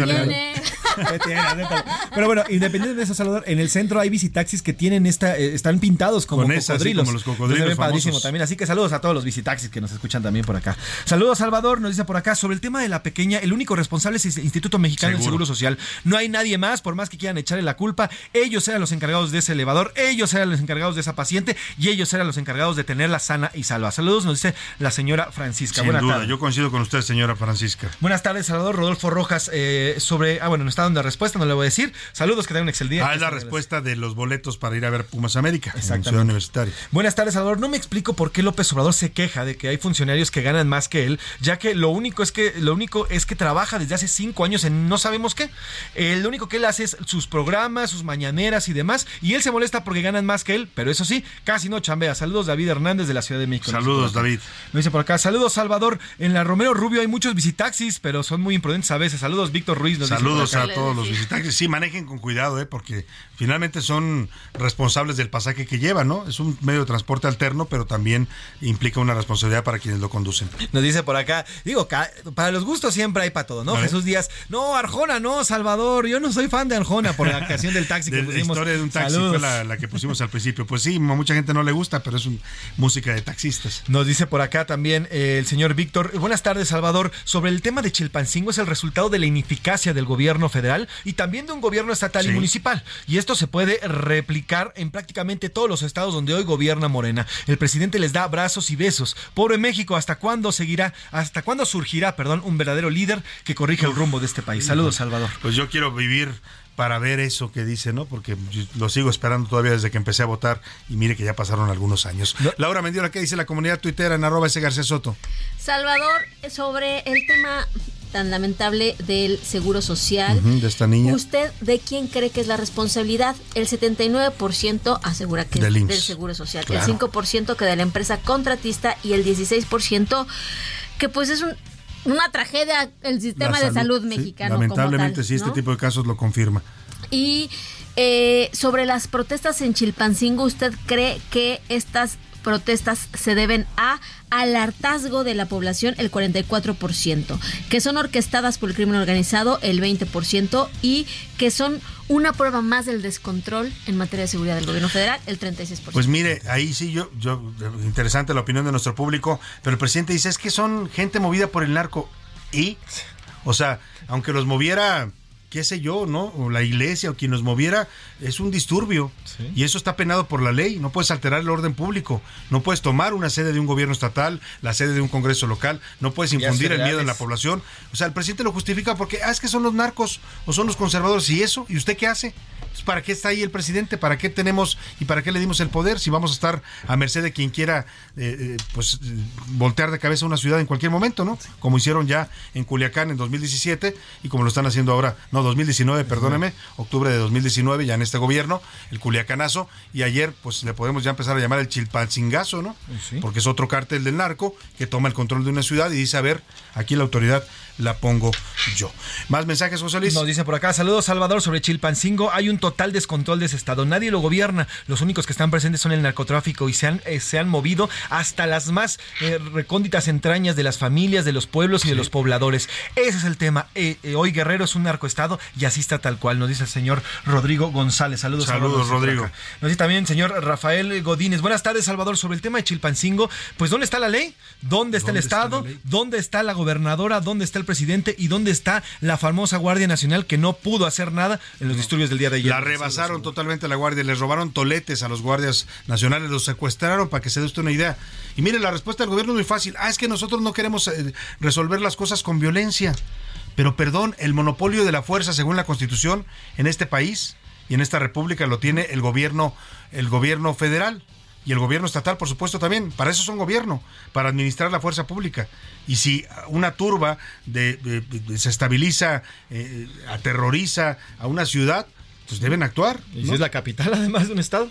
Pero Nos dice- bueno, pues tenemos autoridades, no sé si débiles o cobardes O ausentes. ausentes. Nos dice por acá Felipe León López, el tema de Guerrero como el de Chiapas, como lo estás diciendo Salvador, y si se trata de verdad del narcotráfico, entonces lo de ayer es una narcoinsurgencia, una narcoinsurgencia en nuestro país. Es un tema que debe encender las luces o debería encender las luces en todo el gobierno, porque pod- y- y dice, previo al año electoral, así como a Salinas le estalló el, cuate, el El- cohete sucesorio, a AMLO parece que le podría también estallar el mismo Pues cohete. en una de esas, eh, el narco empieza a tomar el, el control porque ya lo ya demostraron que pueden hacerlo. Ayer dominaron totalmente por un día completo, por más de 24 horas, han dominado una ciudad capital. Lo hicieron también aquel 19 de octubre de 2017 de octubre de 2019 en Culiacán, Sinaloa. Y bueno, pues eh, el gobierno dice que no pasa nada, que todo se va, todo lo, todo lo van a resolver con diálogo. Esa es la respuesta del gobierno federal. Nos dice también por acá José Ricardo, el tema del IMSS, el único culpable de la niña aplastada es el IMSS, no hay nadie más. Y la, primera respuesta, desgobierno, no hay otra palabra. qué mal, desgobierno. qué mal que un comunicado oficial del IMSS diga el servicio es subrogado. O sea, como diciendo Laura, nosotros no tenemos nada que ver con el elevador. Las manos y bueno, hemos estado buscando eh, ahondar más en el tema con el Seguro Social y bueno, no hemos obtenido, No hemos respuesta, obtenido más que ese lamentable Ese comunicado, lamentable, porque parece que se quieren lavar las manos, ¿no? Como Poncio Pilatos y, y, y la vida de la niña Que es, lo, y la es lo, familia. que es lo mismo que pasa, pero con todo el, el gobierno ahorita. La- general. todo mundo quiere informar por redes sociales. O sea, Exacto. sí. Está pero, bien que pero las no- usen, están bien que las usen, pero hay pero, que dar no la permiten, cara. exacto, y no Oye. permiten que, que, que, que nosotros también cuestionemos o preguntemos Claro. o aclaremos dudas. Exacto. ¿no? La pregunta aquí es por qué no ha aparecido la gobernadora en, un- en 24 horas de Ah, no, caos. sí, ya tuiteó. bueno, ya sí, tuiteó. pero No, bueno, ya físicamente, tuiteó. ¿por qué no da un voy. mensaje a los chilpancinguenses? ¿Por qué no sale y dice, estamos controlando la situación? ¿Sabe por qué? Porque no Porque les es da el fácil, tamaño. exacto, Pues sí, es muy fácil son pequeñitos. Es una gobernadora chiquita porque la pusieron ahí, pues porque el papá no pudo. Entonces, cuando se hicieron berrinche porque les cancelaron la candidatura de Félix Salgado, el presidente hizo berrinche y dijo, ah, no, pues pongan a la hija, ¿no? Para que Félix mande, pero la hija va a estar ahí de parapeto. Esas son las consecuencias de tomar decisiones caprichosas y de poner a gente inepta a gobernar un estado tan complicado y conflictivo como es Guerrero. Y hablando de estados conflictivos y complicados, gracias Laura, gracias José Luis. Te, Salvador. Vámonos rápidamente hasta Jalisco porque hace unos minutos se reportaron bloqueos en las carreteras que llevan a- de Encarnación de Díaz o La Chona, como le conocen a este municipio, hasta San Juan de los Lagos. Civiles robaron y quemaron camionetas y un tráiler para estorbar la vialidad. ¿Qué está pasando allá en la zona de los Altos de Jalisco? Mayeli Mariscal, te saludo, muy buenas tardes. Salvador, muy buenas tardes. Buenas tardes también a todo el auditorio. Pues de acuerdo a la Policía del Estado, una ficha que ya emitió, pues se habla de estos reportes eh, que fueron en la región Altos Norte, como mencionas, en la vía de Encarnación y San Juan de los Lagos, en donde en ambos sentidos se atravesaron estos vehículos.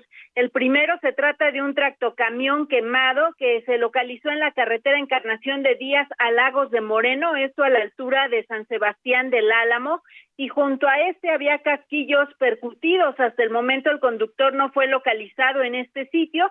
Otro de los puntos es en la carretera Lagos de Moreno a Encarnación de Díaz a la altura del balneario El Álamo, en donde se reporta un vehículo preliminar quemado fue visto en el momento en que policías municipales de San Juan de los Lagos realizaban un recorrido de vigilancia, se percataron que sobre el acotamiento estaba este vehículo ya calcinado, es una camioneta de la cual tampoco hay lesionados ni personas detenidas hasta el momento y pues bueno, se realiza la vigilancia en la zona y sobre todo el retiro de estos vehículos. Eh, todavía la autoridad no ha eh, dicho si se trató precisamente de un enfrentamiento, como se presume, debido a que bueno, se localizan estos casquillos percutidos y eh, pues por lo pronto esa es la información, Salvador.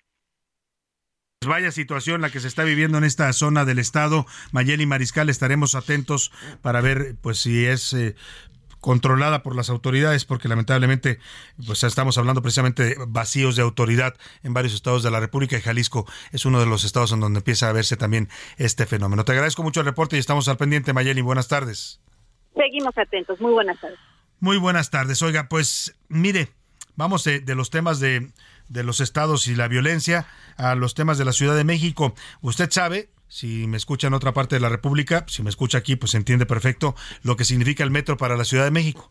Es el sistema neurálgico del transporte para movernos en esta ciudad tan complicada, tan sobrepoblada y en donde pues eh, llegar de un punto a otro cuesta tanto trabajo. ¿No? O sea, la gente que se compra un carro en esta ciudad, pues se lo compra nada más para sufrir, porque anda uno todos los tiempos renegando, parado en el tráfico, no puede avanzar, y la gente que no alcanza para comprarse un auto, pues usa el sistema de transporte colectivo metro. Lamentablemente, se lo digo así como es, ¿eh? en, en ma- mayor parte de las ciudades del mundo el metro lo utilizan todo tipo de población. Usted puede ver gente ejecutivos en el metro, puede ver eh, eh, gente de dinero que se sube al metro porque es el sistema de transporte más rápido y más cómodo, ¿no? Que en vez de sacar el auto que te cuesta tanto estacionarte, y como aquí uno se puede estacionar donde le dé la gana, Hasta en zonas prohibidas, pues aquí la gente dice mejor mi carrito. Le digo esto porque el metro tiene esta condición también socioeconómica. La mayor parte de los, pasajeros que moviliza es gente de bajos recursos, gente, trabajadora, pues, ¿no? Que tiene que ganarse la vida y para eso se tiene que mover rápido. Todo el contexto se lo doy porque hace un año, justamente un año, Claudia Sheinbaum, todavía jefa de gobierno, ya todavía no era corcholato oficial o aspirante de Morena en campaña, aunque ya andaba en campaña, pero no era todavía oficial, pues anunciaba a la ciudad que iba a remodelar la línea 1 del metro, la línea rosa que va de Observatorio a Pantitlán, que le iban a poner muy bonita, que le iban a dejar casi de primer mundo porque es una línea que tiene ya más de 50 años y evidentemente estaba desgastada. Dijeron que en marzo la entregaba la jefa de gobierno, marzo de este año. Estamos el 11 de julio, se cumple un año de esta promesa y la línea 1 sigue cerrada por remodelación. Iván Márquez nos platica. La línea 1 de la Ciudad de México, que transporta diariamente 500 mil pasajeros, sigue sin funcionar. Y es que desde el 9 de julio del año pasado está en renovación, a través de una inversión de 37 mil millones de pesos, bajo la enmienda de que la primera etapa, que abarcaba 8 meses, estaría lista en marzo de 2023. Así lo dijo la entonces jefa de gobierno de la capital, Claudia Sheinbaum. En esta primera etapa de modernización, que durará 8 meses, entregaremos una nueva línea 1, totalmente moderna, como las mejores del mundo. Pero esto jamás ocurrió. Incluso su promesa de que estaría al pendiente del caso quedó atrás por su contienda interna rumbo al 2024. Voy a estar supervisando personalmente durante estos días las afectaciones que puede tener para estar tomando decisiones en caso de que se presenten diversos problemas. Mientras que todos los procesos se atrasaron, pues en julio se daría la segunda etapa, que iba de marzo a agosto, donde contempla seis meses de balderas a salto de agua, aunque tampoco se ha dado. Esta situación ha generado incertidumbre y reclamo entre los miles de usuarios que se transportan por ahí. Tengo que salir un poco más temprano de mi casa, al igual que tuve que modificar mi ruta para llegar al trabajo. Sí nos ha afectado muchísimo, la verdad, que esté cerrada. Y no solo a mí, a, a muchísima gente, muchísimos usábamos esa línea y la verdad es que ahora ha sido muy complicado llegar a nuestro destino. Ahora me tengo que exportar más temprano, tengo que organizarme muchísimo más de lo que lo hacía para poder llegar a tiempo. El que haya transcurrido un año en donde no, no hayan reabierto este tramo nos ha traído repercusiones. La reparación de las vías del metro son muy importantes, ya que es una de las principales vías de transporte en la Ciudad de México. Lo malo es que tardan mucho en repararse, tenemos que buscar a veces vías alternas. Así, la también llamada línea rosa, que pese a los discursos y planeaciones sigue sin funcionar y brindar un servicio digno para los capitalinos. Para la una Pues ahí está, ahí está este tema que nos cuenta Iván Márquez. Eh, no es la única línea, lamentablemente, que está sufriendo. A partir del cierre de la línea 1 mandaron todo el, toda la cantidad de personas de pasajeros a la línea 9 que va de Pantitlán a Tacubaya, es la línea café. Una radioescucha nos dice sobre lo que están sufriendo en esa línea 9. Pero yo sí le puedo decir que la línea 9 ahorita es un caos, es una cosa horrible, eh, tarda el metro, solamente se está usando una este, línea de, de tren, que son dos, y una de llegada, y solamente sale un, un metro. Pues así está sufriendo la gente con estos temas. Lamentablemente no hay fecha todavía para que esto se re, reabra. Vámonos, súbale, hay lugares. Esto se llama La Cumbia del Microbús, la canta Carlos López el Chevo. Las cosas que me pasan cuando voy a trabajar. En este recorrido los llevamos a Aragón, Tepito, Ecatepec, Iztapalapa, Nueva York. Súbale, súbale, súbale, hay lugares, súbale, hay lugares. De Coacalco hasta la villa, mi prima se subió tan.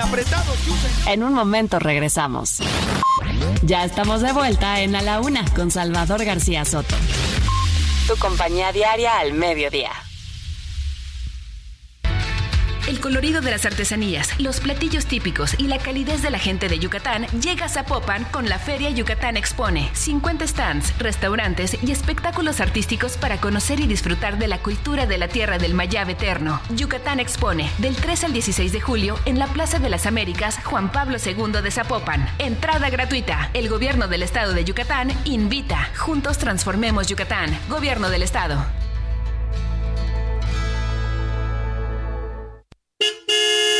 Actualmente en México, el salario promedio de un taxista es de 84 mil pesos al año, o sea, 43 pesos por hora. Los conductores principiantes llegan a ganar 66 mil pesos al año, mientras que los más experimentados perciben hasta 120 mil pesos por año.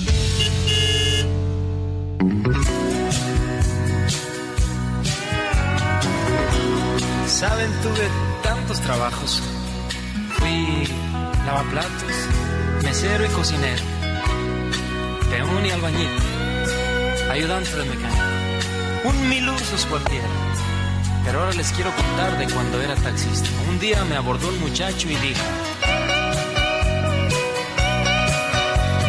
Hey, chofer, písele al gas. Tanto sin verla ya no aguanto más. Parece, por favor. Voy a comprar flores para mi amor. Y fui manejando a su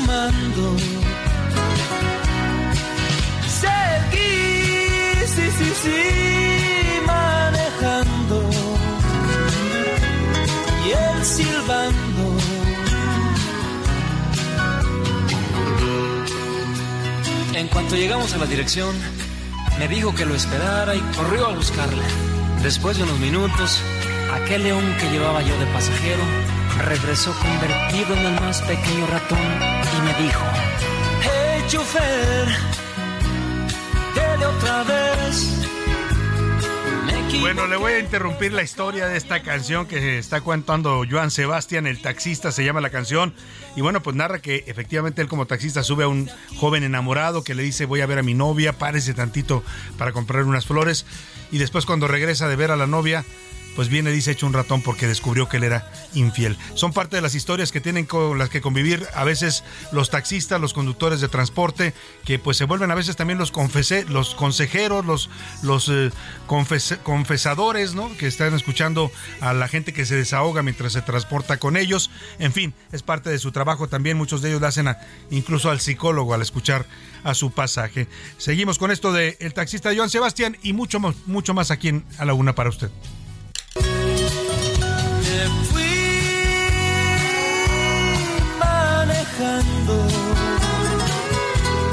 Y él llorando con sus flores. A la una. Con Salvador García Soto. El ojo público.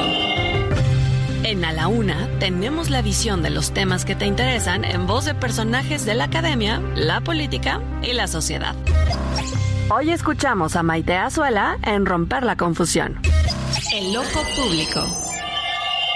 Buenas tardes, Salvador. Me da gusto saludarte como todos los martes, a ti y a nuestro auditorio. ¿Culiacanazo en Guerrero? Esta es la pregunta que nos surge al ver las imágenes y leer los reportajes de los compañeros que se encuentran en el Estado. Una vez más, la sociedad testifica el control y el poder que tienen los grupos del crimen organizado sobre los gobiernos en este país. Y es que no se trata de disolver la manifestación. Esta reacción de los grupos armados se debe a que estos hechos lo que ilustran son rompimientos de acuerdos entre el poder político del Estado y el poder criminal. Y es que no es accidental que esta violencia se dé en después de la aparición de los siete cuerpos en Chilpancingo, el narcomensaje a la alcaldesa y posteriormente el desayuno de la alcaldesa con el líder de los ardillos. El país está ya acostumbrándose a ver este tipo de imágenes. Eso es desolador. Lo que debemos preguntarnos así como en Culiacán al inicio del sexenio, es ¿qué pide el crimen organizado?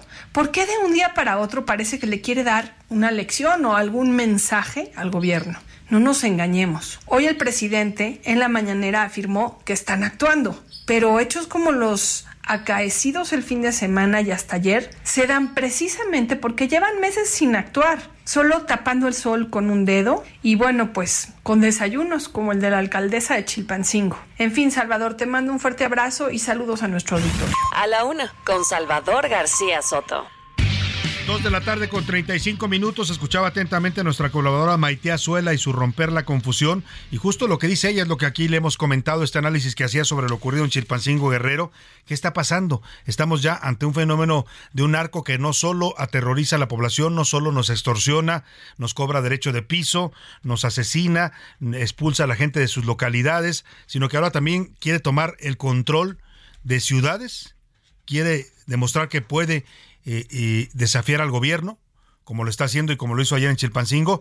Eh, interesante la reflexión de Maite Azuela, yo coincido totalmente con ella y también Felipe León, Felipe León López, que es nuestro radioescucha eh, habitual y que nos sigue también siempre en las Serpientes Escaleras. Él escribe también sus artículos y sus eh, columnas y publica una que se llama, me la están compartiendo en Twitter, que se llama justo así, La narcoinsurgencia. Hablemos de la narcoinsurgencia en México y habla de estos fenómenos ya como un tema de narcoinsurgencia a partir de un informe de la CIA que detectó este fenómeno. Un informe de un exagente de la CIA, Henry A. Crupson, en 2009 dijo, la narcoinsurgencia en México y la política antidrogas de los Estados Unidos de América ya advertía desde entonces que los narcotraficantes mexicanos pasarían de las actividades cotidianas de producir y comercializar estupefacientes a una posible sublevación militar, como ya ha ocurrido en países como África, Medio Oriente y Sudamérica. Tal vez es lo que estamos empezando a ver en México ante un gobierno débil, un gobierno que dice que él no va a usar la fuerza, que solamente abrazos y no balazos, que los narcos tienen derechos, pues estamos viendo ya al narcotráfico que quiere tomar el control de ciudades literalmente en este país. Vámonos rápidamente a otros asuntos. Hay una reacción, eh, José Luis Sánchez, del Instituto Mexicano del Seguro Social sobre este caso que hemos estado comentando de esta niña de seis años que murió en el Hospital Regional número 18 de Playa del Carmen, Quintana Roo. ¿Qué están diciendo? Porque cuestionábamos y criticábamos justamente hace un momento la insensibilidad del IMSS, ¿no? Que habla, sí, de una tragedia que lamenta, pero al mismo tiempo dice, pues, el servicio es subrogado y es una empresa externa. ¿Quién ha hablado sobre este tema, José Luis? Salvador, eh, acaban de publicar justamente en las eh, redes oficiales del IMSS Quintana Roo, Enrique Leobardo Ureña, el doctor Enrique Leobardo Ureña, quien es titular del Instituto Mexicano del Seguro Social allá justamente en Quintana Roo. Y bueno, vamos a escuchar parte del audio, Salvador, de lo que explica. Habla de eh, la niña que entró por un diagnóstico de dengue, que tenía, tuvo algunas complicaciones, pero después ya se refiere directamente al incidente. Así es, vamos a escuchar si quieres a Enrique Leobardo Ureña. Ante todo, el Instituto Mexicano del Seguro Social lamenta profundamente el fallecimiento de la menor y expresa sus más sinceras condolencias a los familiares. La menor de edad ingresó el pasado domingo 9 de julio con diagnóstico de dengue y algunos signos de alarma. Se brindó una adecuada atención médica durante su estancia con evolución médica positiva. El día de ayer, 10 de julio, alrededor de las 22.30 horas, al ser trasladada en elevador al área de hospitalización, el elevador presentó una falla y la menor sufrió una presión que por lo mismo terminó ocasionando su sensible pérdida. Es importante informar que el mismo día de ayer, previo al accidente, se reportó la falla del elevador a las 13.10 horas. Se hizo reconocimiento de la empresa encargada del mantenimiento Citraven Transportación Vertical en México, SADCB, aproximadamente a las 16 horas, se presentó el técnico designado por Citraven para la realización de las actividades correspondientes al diagnóstico y mantenimiento correctivo pertinente siendo aproximadamente las 17 horas con 10 minutos. Bueno, ya está leyendo el parte, digamos, ¿no? De lo, de lo, que ocurrió este director del IMSS en Quintana Roo. Es algo así como la anterior figura del delegado. Ya no existen los delegados del IMSS, pero es el responsable de las operaciones del IMSS en el estado de Quintana Roo. Y por lo que explica, ya lo escuchó ustedes, que fue una falla, dice, en el elevador. Lamentablemente, cuando están metiendo a la niña en su camilla al elevador para ser trasladada a otro piso, el elevador no detecta la presencia del, del cuerpo de la niña y se activa y se acciona y empieza a subir abierto. Y entonces sube la camilla pues prensa a la niña contra el techo. Es parte de la tragedia que ocurrió y dice que se va a investigar esta falla y a dar con los responsables. Bueno, pues ahí está por lo menos una respuesta un poco más clara y directa, reconociendo la responsabilidad también del Seguro Social en esta tragedia. Y vamos rápidamente a otro tema. En Tabasco se detuvo a un ex magistrado era presidente del Tribunal Superior de Justicia de Tabasco, lo acusan de ejercicio ilícito del servicio público, se llama el mm, ex presidente del tribunal Jorge Priego Solís. Esto fue una acusación que le hicieron durante el gobierno de Arturo Núñez. Vamos allá con nuestro corresponsal Armando de la Rosa para que nos cuente. Buena tarde, Armando.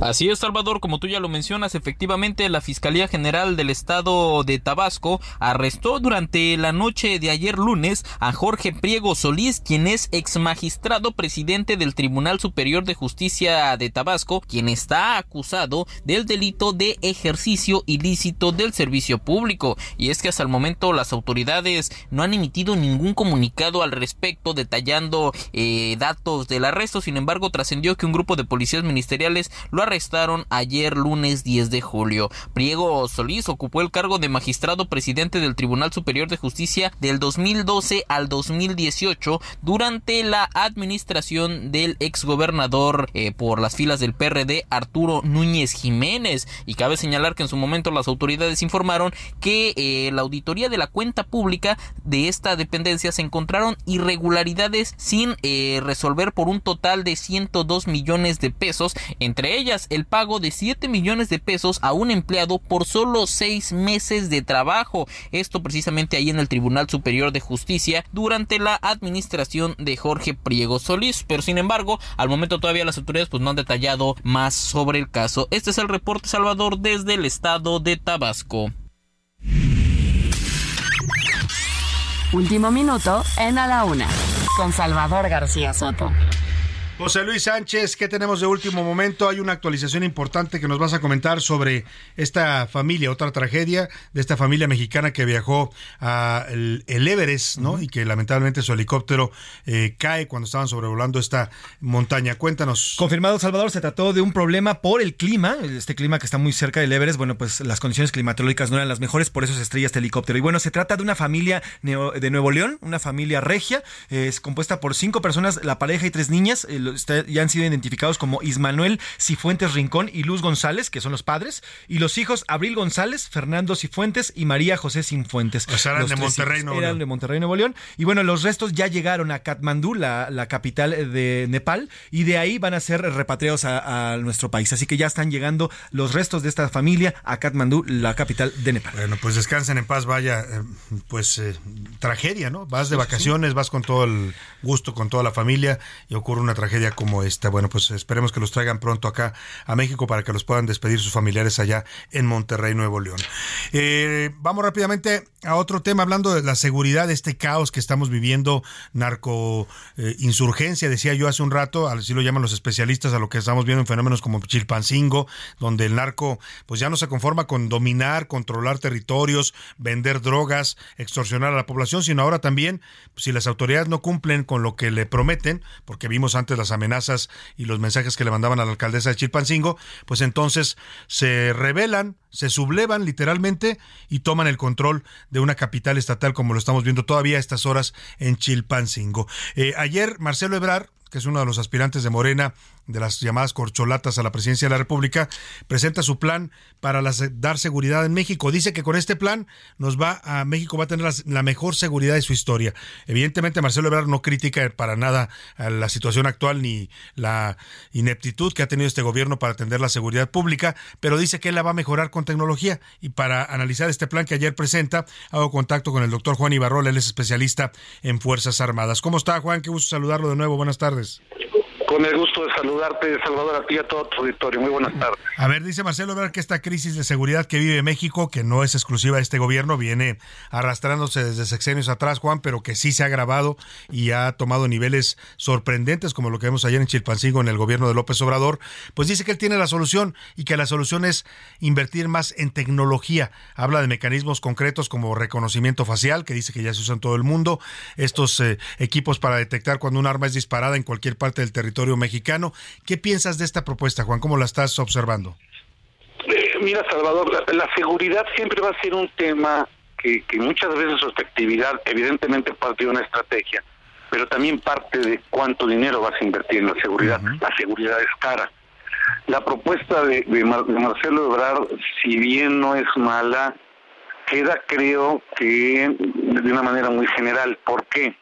Porque una parte tecnológica como la que él bien menciona, que es real, o sea, es decir, hay una carencia tecnológica en materia de seguridad en este país, este, pues sí, es un buen adelanto que, tenga la intención o la inquietud de modernizar. Eh, creo que le faltó la parte a sus asesores de explicarle que en México había una red nacional de radiofrecuencia, una red exclusiva en materia de seguridad que podía interconectar estados, municipios, ejército, marina, y que desafortunadamente desde el inicio de este sexenio, pues esa licencia se venció, esa licencia se, se tenía que renovar, se tenía que actualizar, y simple y sencillamente no ha pasado, Salvador. Entonces, para poder generar una estrategia como esta, eh, tecnológica, a nivel nacional, necesitas de una gran inversión necesitas, sí, si bien copiar modelos de otros países, pero entender cuál es, uno, la geografía de este país, dos, cuál es con lo que, qué es con lo que te enfrentas, por ejemplo, en gobiernos estatales y en gobiernos municipales, y, y, y, primordialmente, insisto, esta red nacional de radiofrecuencia, porque si no, ¿cómo vas a conectar toda esta tecnología? Ahí en medida, pues ahí están los C5, los C4, algunos estados que todo, municipios que todavía tienen C3, pero justamente ese es el problema. Eh, necesitas una inversión tecnológica y, recuperar este tema de la Red Nacional de Radiofrecuencia de manera urgente para poderlo interconectar. Pero no solo es eso, Salvador, lo estabas mencionando bien. Si hay grupos criminales que, como lo vimos ayer, lo estamos viendo hoy en Chilpancingo, eh, capital del estado de Guerrero, que tienen prácticamente, y déjame no ser exagerado, pero pues cuando tienes tomada la capital, tienes tomado prácticamente el, el estado. Si tomaste el Palacio de Gobierno y el Congreso del Estado, pues tú estás mandando ya estás mandando, no hay una ausencia total de ausencia y carencia de autoridad. eh, una gobernadora, un alcalde como la de Chilpancingo que está envuelta ahorita en lo que bien mencionabas. Y, y este es el mejor ejemplo de muchas localidades en el país, es decir, cuando cuando tú permites como gobierno que y me refiero a los gobiernos estatales, me refiero a los gobiernos municipales que se llegue a eso entonces tienes un problema que no se resuelve con tecnología, es un, perdón, pero es un problema que se, que se resuelve con el uso legal de la fuerza y la violencia. Privilegio del Estado, Salvador, que, que, habría que llegar ahí. Eh, trabajos de inteligencia muy grandes, trabajos de, inteligencia financiera para cortar los recursos de los grupos criminales, proximidad social, eh, una serie de detalles que no solamente creo que sean eh, necesariamente tecnológicos, eh, porque no es la Ciudad de México. Y, a ver, más que la crítica a Marcelo Ebrard, él, fue, secretario de Ciudad Pública de la Ciudad de México. De todos los que están, eh, candidatos me refiero, o corcholatas, es el que más le entiende. Sin embargo, no es lo mismo un país con casi 130 millones de mexicanos, con la extensión geográfica de, que tiene este país, con la superficie marítima que tiene este país tres veces más grande que la terrestre, que te involucra todos los elementos para que la delincuencia organizada pueda hacer lo que está haciendo hoy en día, querido Salvador. Pues eh, me queda claro lo que dices, sí, importante lo que plantea Marcelo en cuanto a la inversión en tecnología, que puede ser un elemento muy importante para garantizar la seguridad, pero si no hay un Estado fuerte, si no hay un Estado que tenga como prioridad la seguridad de los ciudadanos, más que las de los delincuentes, pues entonces mm, de poco serviría esta propuesta, ¿no? Y, el uso de Fuerzas Armadas, el uso de Guardia Nacional se vuelve eh, no no lo óptimo que se necesita. ¿Por qué? Porque tienes policías municipales, estatales, muy debilitadas, no todas, pero en la generalidad, fiscalías que no procuran justicia, que no persiguen delito. Entonces sí tenemos eh, componentes en materia de seguridad pública, seguridad intermedia y seguridad nacional que comprometen mucho cualquier propuesta que pueda hacer un candidato. ojalá lo entiendan, ¿eh? Sí, ojalá lo, entiendan. no es fácil, ¿eh? Y me queda claro que Marcelo pues no puede criticar en este momento al actual gobierno, están amarrados de las manos como, como aspirantes, pero seguramente pues tendrá que en algún momento también hablar de ese otro componente que dices tú, que es la presencia y la fuerza de la autoridad en el tema de la seguridad pública de que insisto que es el que más conoce de los precandidatos o de las corcholas, como le quieran llamar, es el que más conoce, lo ha vivido, sin embargo, por esto mismo creo yo que su propuesta debe de ser más grande. Sí. A lo mejor no la menciona porque finalmente es chocar con pues una estrategia y con un discurso político del señor presidente. Sin duda alguna, no va a cuestionar los abrazos no balazos, no al menos ahora. Veremos si en algún punto de esta contienda lo hace Marcelo Ebrard o alguno otro de los aspirantes. Estaremos atentos. Por lo pronto, Juan Ibarrola, doctor, es un gusto como siempre escuchar tu análisis en este espacio. Estoy a tus órdenes y a las órdenes de todo, todo Muchas gracias. Es especialista en Fuerzas Armadas, el doctor Juan Ibarrola. Vámonos rápidamente a este tema de ocurrido en Apachingán. Otra muestra de lo que estamos hablando. ¿eh? No, no es amarillismo, dirá el presidente que los medios exageramos, que queremos mostrar un país eh, ingobernable o fuera de control. Pero mire, por segundo día consecutivo, en Apachingán, Michoacán, un grupo criminal utilizó drones con explosivos ¿Sabe usted lo que significa eso? Suben un dron a sobrevolar, lo bajan o lanza explosivos a una zona y así están atacando en, allá en Apachingán, Michoacán. Esto ocurrió en la localidad de Loma de Hoyos. Vamos eh, a escuchar la reacción del gobernador eh, Ramírez Bedoya, Alfredo Ramírez Bedoya, la ofensiva ocurrió con drones a las 8 de la mañana, hubo otra a las 7 de la noche del lunes, otro caso el domingo, o sea, están atacando personas con drones con explosivos. ¿Qué dice el gobernador? Este que minimiza todo también, muy al estilo de la 4T. Esto dijo el gobernador de Michoacán.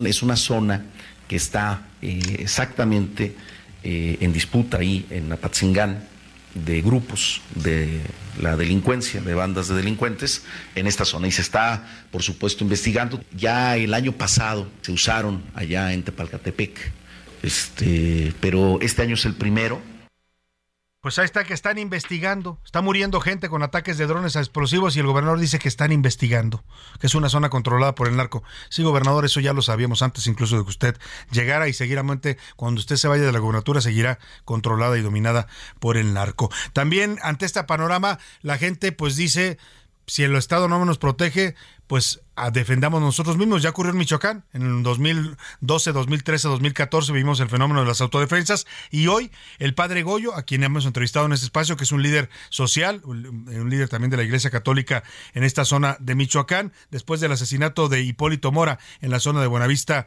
de Palcatepec, llama a la población a la desobediencia civil. Escuche usted.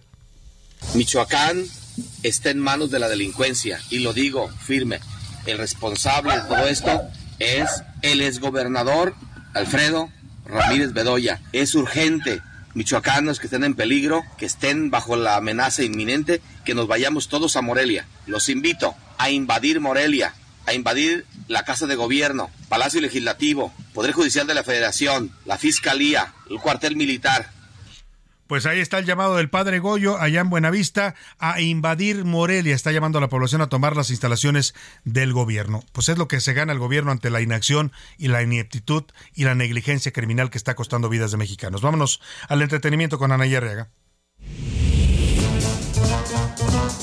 El entretenimiento con Anaí Arriaga. Anaí Arriaga, a todo mundo le afectan estos narcobloqueos que están ocurriendo en México y me dicen que una famosa quedó atrapada ahí en la autopista del Sol ayer. Cuéntanos.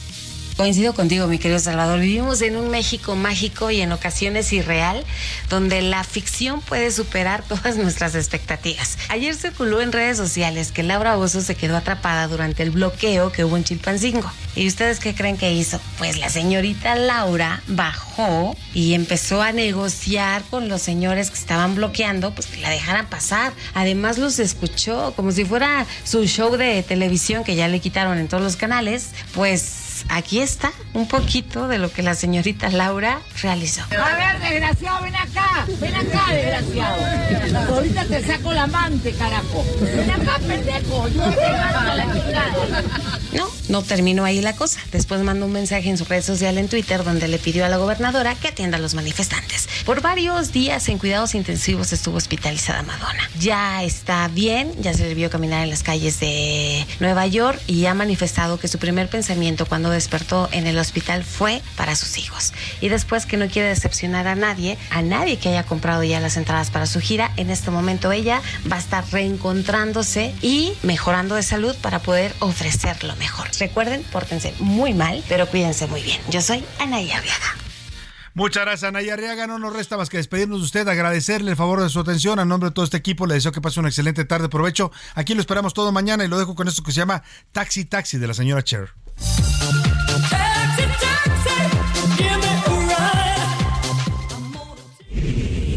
Por hoy termina A la Una con Salvador García Soto.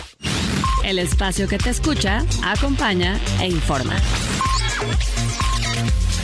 A la Una con Salvador García Soto.